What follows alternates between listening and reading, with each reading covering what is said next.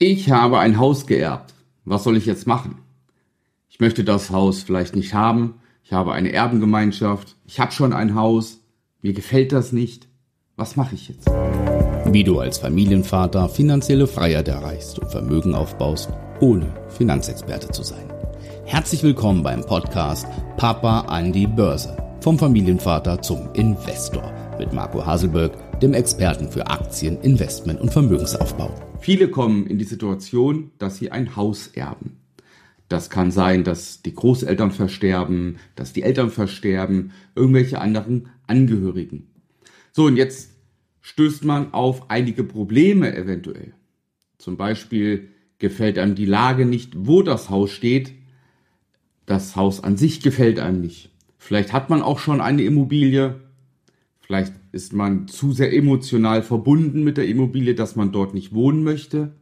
Auf der anderen Seite möchte man aber das Haus vielleicht auch gar nicht verkaufen, weil man emotional gebunden ist.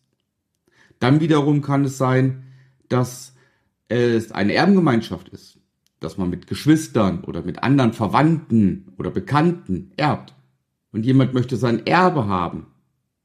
Fragen über Fragen. Und die wollen wir heute mal klären. Nehmen wir mal an, ein Angehöriger stirbt und du erbst ein Haus. So, das erste, was man sich, was man sich stellen muss, ist, gefällt mir das Haus? Gefällt mir die Örtlichkeit, in der das Haus steht?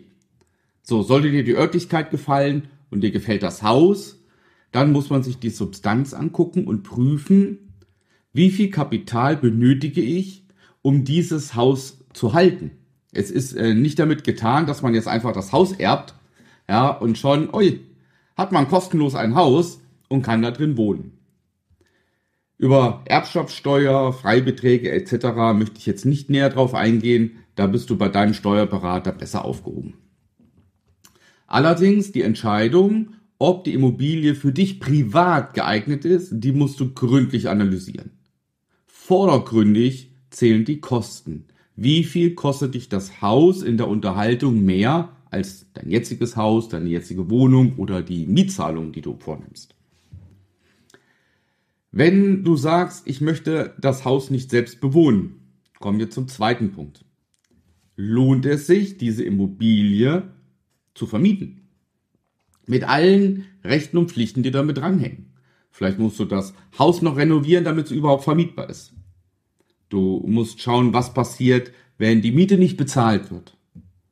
Ja, musst du vielleicht einen Kredit aufnehmen, weil du jemand anderen auszahlen musst, um das Haus für dich komplett zu haben, für dich alleine zu haben. Das sind so Sachen, die du für dich klären musst und bist du ein Vermietertyp. Ja, liegt dir das? Der Kontakt mit Mietern, ja, das Einhalten von Rechten und Pflichten. Dann haben wir die Problematik bei sehr, sehr vielen Erbschaften, dass es ja nicht nur ein Alleinerb gibt, sondern vielleicht die Schwester, der Bruder, Cousin, Cousine, Enkelkind, wer auch immer. Ja, andere nahestehende Verwandten. So, jetzt ist man eine Erbengemeinschaft. Wir nehmen mal das Paradebeispiel. Man ist zu zweit oder zu dritt. Man ist, sind Geschw man ist äh, Geschwister. Und jetzt stellt sich die Frage, was machen wir mit dieser Immobilie? Und da möchte ich dir folgenden Tipp mitgeben. Zunächst einmal, wenn es eine Erbengemeinschaft ist, sollte man sich einigen, dass man das Haus verkauft.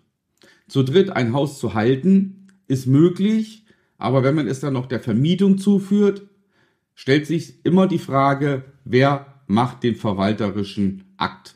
Wer verwaltet das Ganze? Wer macht die Mietverträge? Wer kümmert sich um alle Sachen, die damit zusammenhängen? Ja. Ähm, wenn man sich entschließt, eine Immobilie gemeinsam zu halten, sollte man immer gucken, dass man nicht mit zwei, drei Einzelnamen im Grundbuch steht, sondern mit einer GBR.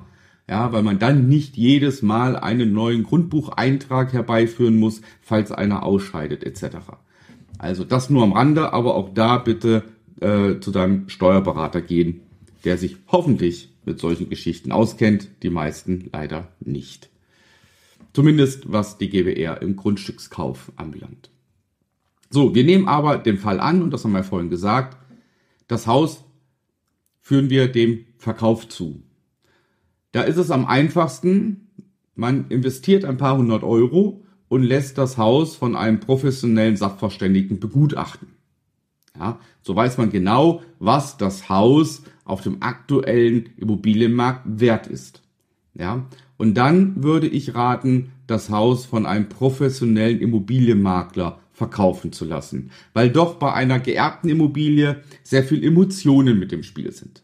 Ja, da ist dann äh, das Zimmer, an das man sich gerne erinnert, da ist die Küche, äh, da war man zu Gast, da hat man vielleicht gekocht. Und wenn dann Interessenten kommen und sagen zum Beispiel, die Küche gefällt mir nicht, aber ihr seid emotional belastet, dann ist das sehr, sehr hinderlich für ein strategisch gut geführtes Verkaufsgespräch. Insofern bitte, wenn ihr eine Erbengemeinschaft seid oder wenn du alleine bist und du möchtest die Immobilie verkaufen, dann zieh bitte zum einen ein Gutachten hinzu, ja, dass du einen aktuellen Marktwert hast und auf der anderen Seite einen sehr, sehr guten Immobilienmakler, der das Haus verkauft. Meistens sind das ein und die gleiche Person, dass also ein gutes Immobilienmaklergeschäft auch ein Gutachter an der Hand hat und das Hand in Hand geht mit der Bewertung und dem Verkauf. So, nun wird das ganze Ding verkauft. Da bitte abwarten, bis wirklich der Grundbucheintrag erfolgt ist. Ja, nicht, dass ihr euch freut und äh, hinterher gibt's einen Rückkauf, äh, einen Rückkauf oder sowas, das wäre nicht so gut. Also insofern bitte abwarten, das kann ein paar Monate dauern, bis der Grundbucheintrag erfolgt ist.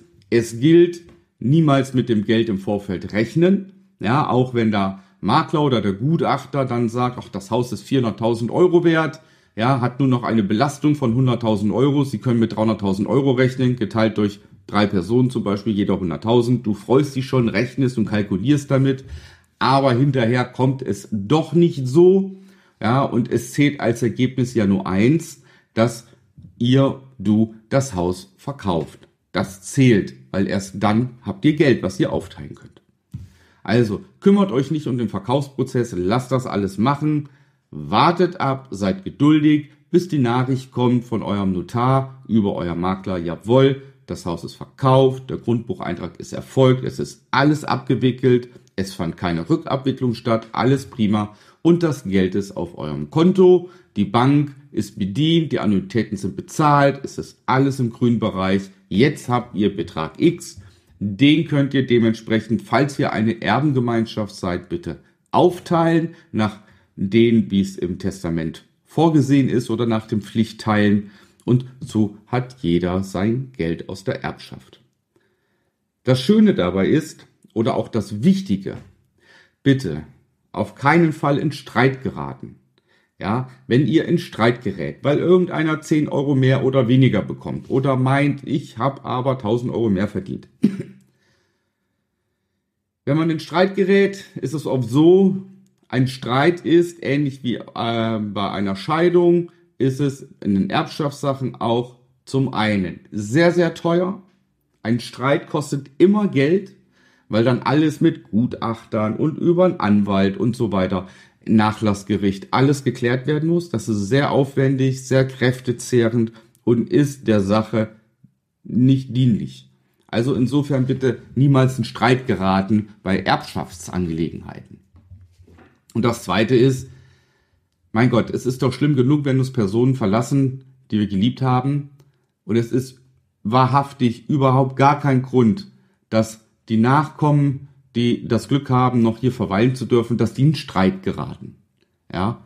Und sich nicht mehr grün sind und sich nicht mehr anschauen. Also nicht nur, dass Streit Geld kostet, Streit lässt auch Freundschaften und Familien zerbrechen. Und das wäre doch sehr, sehr tragisch und mit Sicherheit niemals im Interesse des Verstorbenen. So, und wenn das passiert ist, dann bitte mit dem Geld, das Geld auf die Seite legen, ähnlich wie bei einem Lottogewinn, und es einfach erstmal liegen lassen. Und für sich klar werden, was mache ich nun mit dem Geld? Weil eins ist auch klar, eine Erbschaft hat man nicht jeden Monat und auch nicht jedes Jahr. Und ähm, das ist ähnlich wie im Lottogewinn. Und der zweite Punkt ist eigentlich, will man ja auch keine Erbschaft bekommen. Ja, weil die Erbschaft in der Regel die Folge eines Todes ist. Ja, also insofern wäre es am schönsten, wenn wir nichts erben. Wenn wir doch was erben, dann wäre es im Interesse dass das Vermögen, was man erbt, egal in welcher Höhe, ob es jetzt ein paar tausend Euro sind, ein paar hunderttausend Euro oder sogar in die Millionen geht, dass man das weiterhin anlegt, dass es weiterhin den Nachkommen und der gesamten Familie zugutekommt. Und da bitte das Geld parken, ja, mach dir Gedanken, was willst du konkret erreichen, was hast du für Ziele, ja, und nicht das Geld nehmen und sich plötzlich einfach ein neues Auto kaufen oder sonstige Luxusgüter, sondern die Chance nutzen, aus dem Geld, was man erhalten hat, wirklich das Bestmöglichste herauszuholen, sodass du, deine Kinder oder deine Enkelkinder für immer profitieren werden. Und das geht durch einen gescheiten Vermögensaufbau, ja, und vor allem durch erfolgreiches Investieren an der Börse. Wenn du mehr darüber wissen willst, dann bewirb dich auf ein kostenfreies Erstgespräch unter www.marcohaselberg.de. Dann können wir beide sprechen und schauen, ob und wie ich dir dabei helfen kann. Generell, auch wenn du nichts erbst, ist ein Vermögensaufbau sinnvoll. In diesem Sinne, ich hoffe, ich konnte ein paar Gedanken, Anregungen übermitteln im Falle eines, einer solchen Situation, dass man ein Haus erbt und man es nicht behalten möchte. Und das kommt häufiger vor, als man denkt. In diesem Sinne, ich wünsche allen ein langes Leben, viel Glück, Gesundheit, viel Erfolg. Bis dahin.